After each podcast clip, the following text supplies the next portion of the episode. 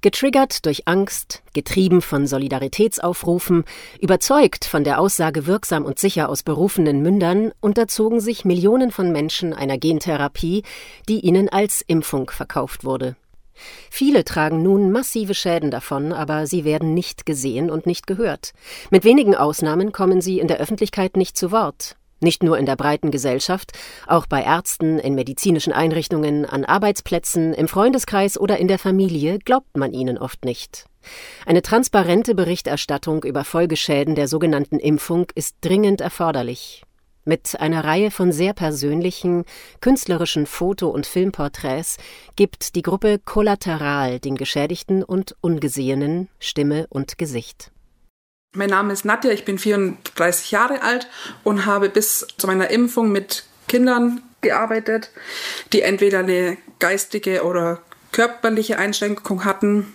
Es hat mir wahnsinnig viel Spaß gemacht. Das ist auch eine Sache, wieso ich mich impfen habe lassen. Das war im März 2021. Also den Tag bereue ich sehr, wenn ich mir vorstelle, ich bin da mit voller Freude hingefahren, weil ich mir gedacht habe, okay, jetzt bin ich dran, ich kann mich jetzt endlich schützen, ich muss nicht mehr so viel Angst haben. Ich hatte wirklich teilweise Panik, mich zu infizieren, weil ich mich auch nicht so schützen konnte, weil die Kinder, wo ich arbeite, ohne Maske halt waren. Und man hörte ja überall eben so schlimme Sachen. Und für mich war das wirklich ein Befreiungstag, da hinzufahren, mir den Peaks zu holen. Und zwei Wochen später fing es an. Ich bin nach Hause mit dem Auto gefahren, ganz normal, das war alles wie immer.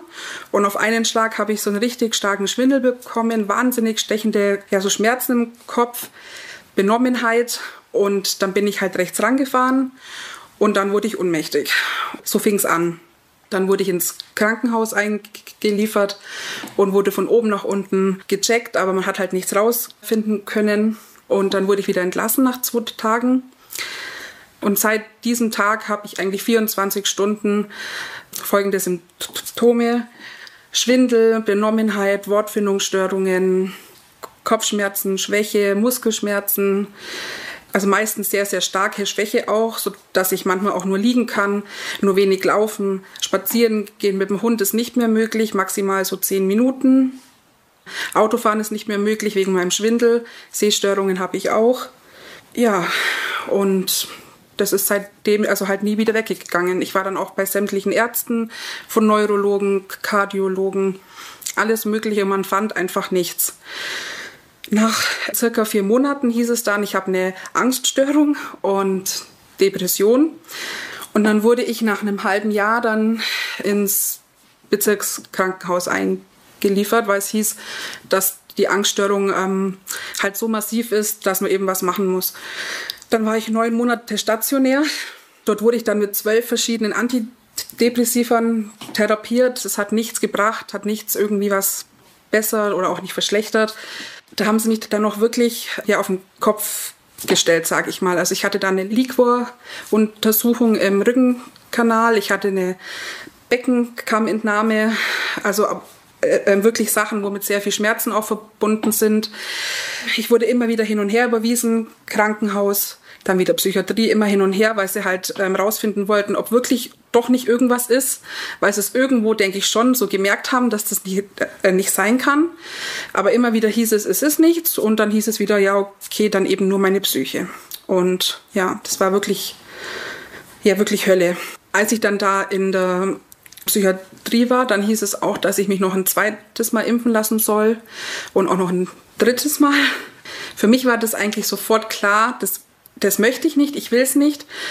Aber die haben mich dann so einfach unter Druck gesetzt und mir immer wieder gesagt, ich bin Risikopatient, ich muss mich impfen lassen, sonst passiert irgendwas Schlimmes oder ich habe einen schweren Verlauf und so weiter. Und aus Angst habe ich mich dann eben nochmal impfen lassen. Und danach wurde es dann noch schlimmer. Und dann habe ich mich auch nochmal impfen lassen. Also ich bin dreifach geimpft also das war wirklich äh, richtige Psychiatrie quasi. Also ich war dann da wirklich neun Monate stationär. Ich habe meine Familie nicht mehr gesehen, nur am Wochenende.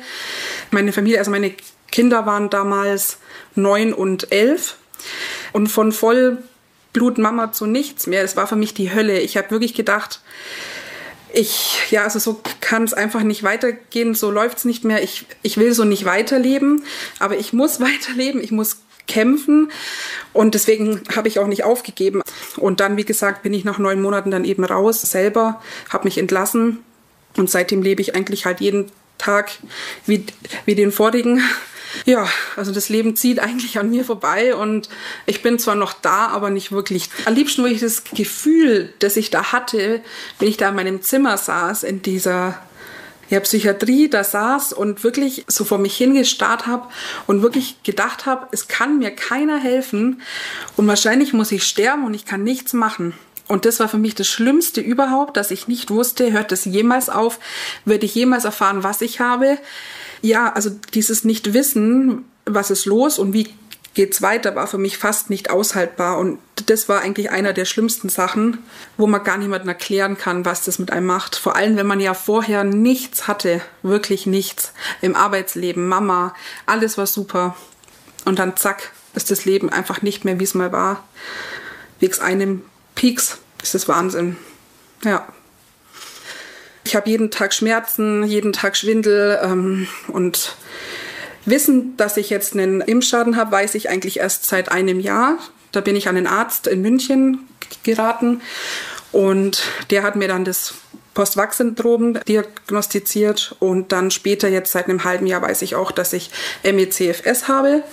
Das ist auch von dem Impfschaden entstanden. Und meine Psyche ist natürlich jetzt mit dabei, aber das ist ja auch klar, wenn man so massiv ja eingeschränkt ist, nichts mehr machen kann, sein Leben nicht mehr leben kann, sondern man ist halt anwesend, aber halt nur eigentlich daheim. Und Haus verlassen geht auch nur noch mit meinem Mann, mit meiner Mama oder so, mit einer Freundin, wenn ich es mal schaffe. Aber an schlechten Tagen liege ich auch nur.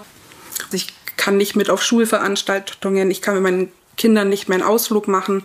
Es ist alles halt nicht mehr, wie es mal war. Also eigentlich war das der Cut, sage ich mal, von schönem, wunderbarem Leben in eigentlich Horror.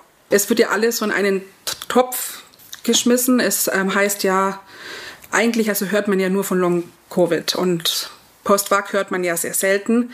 Und wenn man es hört, dann hört man nur, dass es ganz, ganz wenige Fälle sind und nur einzelne Fälle und sehr selten. Aber das ist halt nicht so. Also ich bin auch in der Selbsthilfegruppe. Wir sind so viele Menschen. Wir haben alle ähnliche Symptome und alle dasselbe eigentlich erlebt, ähnlich erlebt. Und ja, wir sind nicht wenige, wir sind viele und man hört uns aber nicht zu. Und ich habe irgendwie Gefühl, man will es auch nicht hören.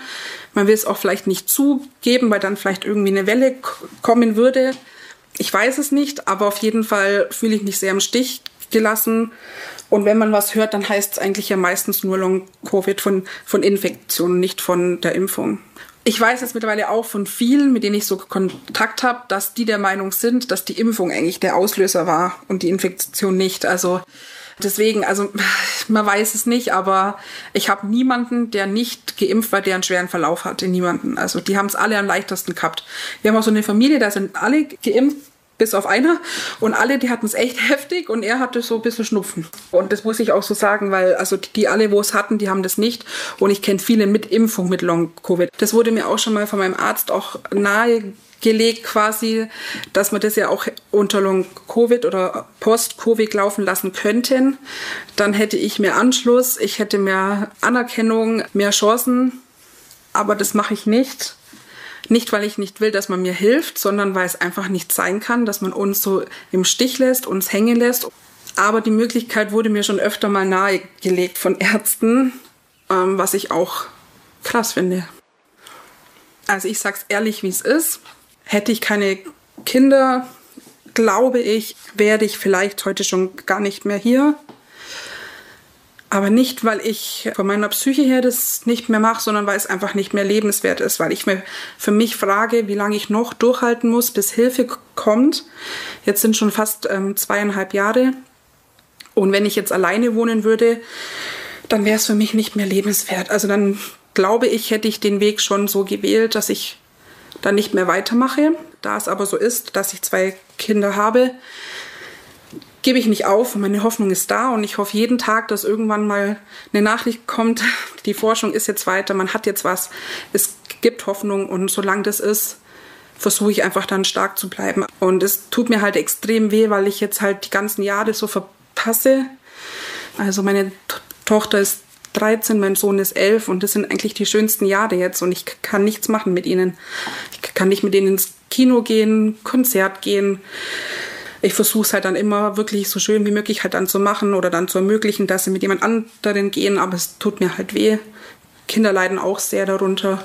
In der Zeit, als ich so lange weg war, ist es auch so gewesen, dass meine Kinder ja mich so lange dann nicht mehr hatten und ich wirklich von der fröhlichsten Mutter mit Lebensfreude dann auf einmal nicht mehr da war und es auch dann so gewesen ist, dass sie in der Zeit selber auch eine psychische Sache entwickelt haben. Also mein Sohn hat dann leider eine Zwangsstörung entwickelt und meine Tochter eine Art Angststörung auch, wo man jetzt eben im Nachhinein weiß, dass es daran lag, weil ich eben so lange weg war und auch öfter mit dem Notarzt abgeholt wurde, wenn ich dann wieder so einen Schwindel-Unmachtsanfall hatte. Und ich muss halt sagen, das nimmt halt nicht nur mich selber mit, sondern einfach alle, also meine Familie, meine Kinder, das schränkt jeden ein in meinem Umfeld.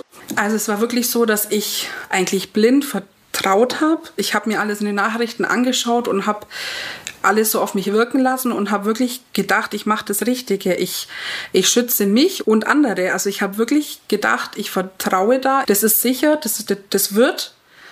Und ich mache das. Und jetzt im Nachhinein wird man so im Stich gelassen und ich sehe jetzt wirklich alles anders. Also Ärzte anders, die einen wirklich hängen lassen und Gesellschaft und Politik muss ich auch sagen. Also ich hätte nicht gedacht, dass man hier so hängen gelassen wird, wenn es einen so erwischt, wenn man eigentlich alles richtig machen wollte. Und den Anweisungen gefolgt ist, sich impfen zu lassen und dann hat man jetzt einen Schaden und wird aber dann nicht ernst genommen.